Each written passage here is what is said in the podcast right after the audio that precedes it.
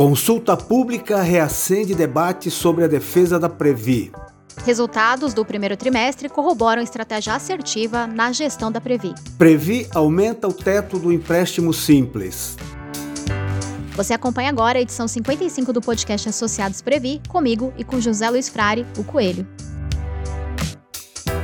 Tudo bem, Coelho? Tudo bem, Lilian? Coelho, vamos começar falando de uma notícia que causou um pouco de preocupação entre os associados e associadas, reacendendo o debate sobre a defesa da Previ? Vamos sim, Lilian. Inclusive, o Marcel Barros, que é o representante dos participantes no Conselho Nacional de Previdência Complementar, CNPC, que também foi diretor de Seguridade da Previ, escreveu um artigo agora recentemente que está publicado no nosso site associadosprevi.com.br. Acontece o seguinte: a Previc, que é a Superintendência Nacional de Previdência Complementar, lançou recentemente uma consulta pública para orientar os participantes de fundo de pensão sobre os procedimentos relativos à Resolução 53. E o que é a Resolução 53? É uma normativa editada em março deste ano, 2022, pelo CNPC para substituir a Resolução 11 de 2013, que regulariza os processos de retirada de patrocínio dos fundos de pensão. Ou seja, a consulta e a norma em si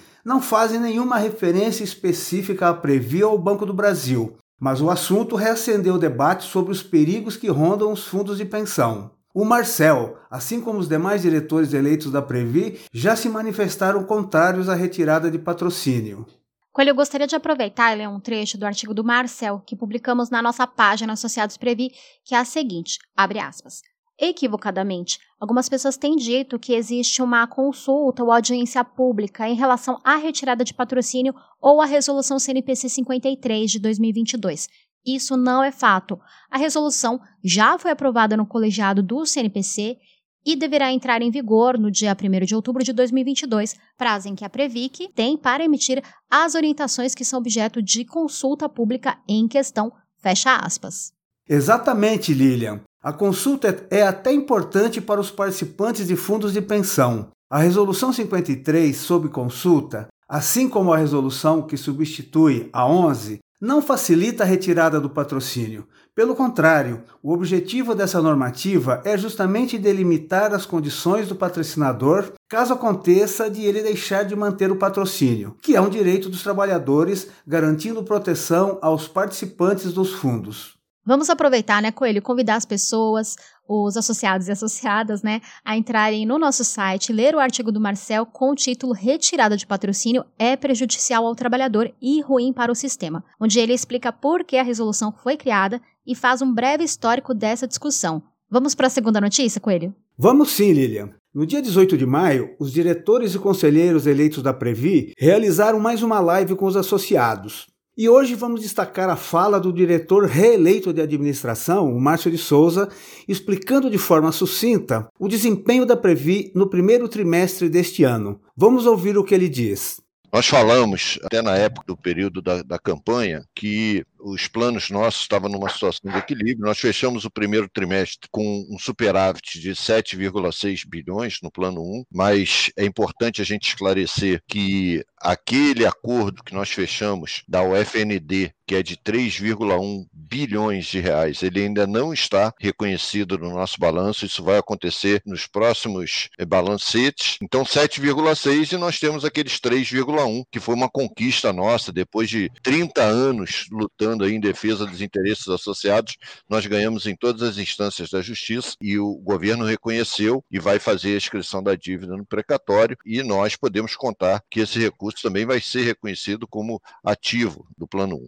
Nós chegamos a 227 bilhões de reais, tivemos uma rentabilidade que foi de 8,76 no ano contra a nossa meta atuarial, que é o INPC mais 4,75% ao ano do plano 1, que ficou em 4 4,62. Então, a gente teve um, um, trimestre muito positivo. Só de dividendos, nós recebemos mais de 2 bilhões de reais, que ajuda muito para a gente poder pagar os benefícios. É claro que, antes de chegar no Previ Futuro, eu quero destacar isso para os nossos associados e associadas, a gente está numa situação de equilíbrio, de uma gestão que traz uma segurança, e isso é muito importante, a garantia do pagamento dos benefícios, mas nós estamos num período de muita volatilidade. A própria Bolsa, que tinha fechado ali em 120 mil pontos no final de março, ela já despencou de lá para cá. E isso vai ter reflexo também nos próximos meses.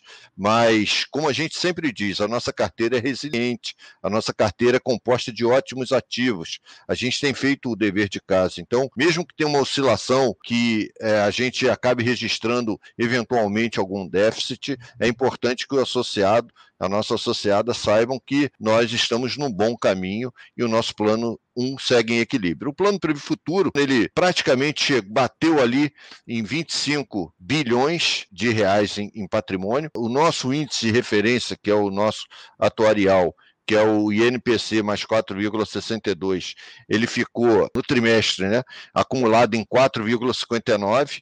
Nós conseguimos é, superar as nossas metas e eu destaco aqui o perfil agressivo, que nesse período teve um, uma rentabilidade acumulada de 7,79%. Da mesma forma, é preciso que no Previ Futuro a gente tenha esse olhar no longo prazo, porque no longo prazo, e na campanha a gente falou muito isso, nós batemos todas as metas, a meta atuarial e a comparação com todos os planos de mercado. Então, ele segue eventuais volatilidades que são naturais de, de um cenário que nós temos pandemia, tem a guerra, é, a gente está vendo que a guerra está durando, a inflação está acima de dois dígitos, e é algo assim que é, obriga os gestores, já que a gente tem um compromisso de longo prazo de é, aplicar sempre o INPC, obriga a gente a bater todas essas metas. Então, não é um cenário fácil, mas nós aqui na Previ, com a nossa equipe técnica, estamos preparados para fazer essa gestão.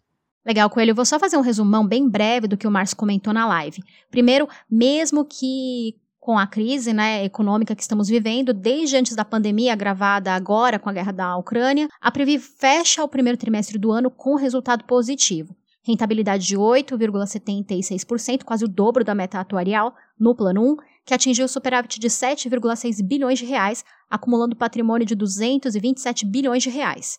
Já o Previ Futuro alcançou 25 bilhões em investimentos e teve rentabilidade acima da meta atuarial em quase todos os perfis de investimento no trimestre. Isso mesmo, Lilian. Lembrando que esse trecho, assim como o vídeo da live na íntegra, estão no nosso canal do YouTube nos Associados Previ. Vamos agora para a nossa última notícia desta edição? Vamos sim, Coelho. A Previ aumentou o teto do empréstimo simples, no plano 1, passou de 220 mil para 240 mil reais e no Prevê Futuro de 120 para 140 mil reais.